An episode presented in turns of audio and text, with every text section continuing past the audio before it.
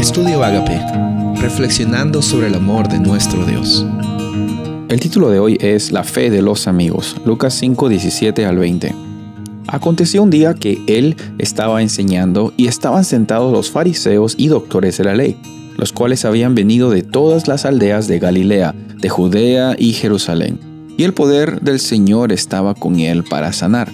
Y sucedió que unos hombres que traían en un lecho a un hombre que estaba paralítico, procuraban llevarle adentro y ponerle delante de él, pero no hallando cómo hacerlo a causa de la multitud, subieron encima de la casa y por el tejado le bajaron con el lecho, poniéndole en medio delante de Jesús. Al ver él la fe de ellos, le dijo, hombre, tus pecados te son perdonados.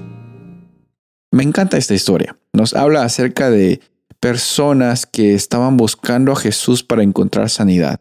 Ya de por sí existía un elemento de fe para ir a esta persona que es Jesús, para acudir ante Él y esperar que Jesús llegue a transformar la vida de estas personas.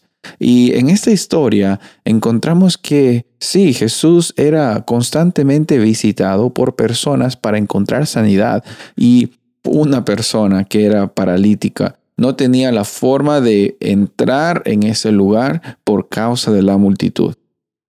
Lo que me llama la atención de esta historia, eh, algo que quizás hay que resaltar comparando con otras historias, es que en este proceso los amigos, las personas que estaban cercanas a este paralítico, lo ayudaron para que él tenga un encuentro con Jesús. Si él no hubiera tenido amigos sinceros o amigos que se preocuparan realmente por él, esa realidad, esa experiencia de de haberse encontrado con Jesús no se hubiera llevado a cabo. Qué interesante ver también cómo es que ellos hacen lo posible, hasta intentan un poco lo imposible, para que este amigo paralítico llegue a tener un encuentro con Jesús. Y en este proceso vemos que Jesús dice que eh, tus pecados se son perdonados, pero como respuesta, como consecuencia, al ver la fe de los amigos. La fe de los amigos, el, interés que ellos tenían en que su amigo paralítico llegue a estar recuperado.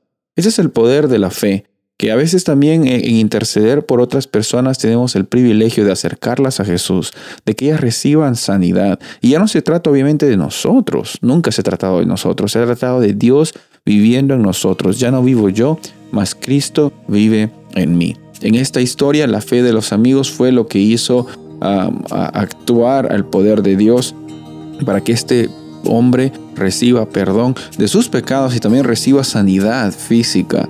Interesante ver que hay un poder bien grande en la intercesión y también en preocuparnos en cumplir la misión de atender las necesidades de las personas alrededor nuestro. Soy el pastor Rubén Casabona y deseo que tengas un día bendecido.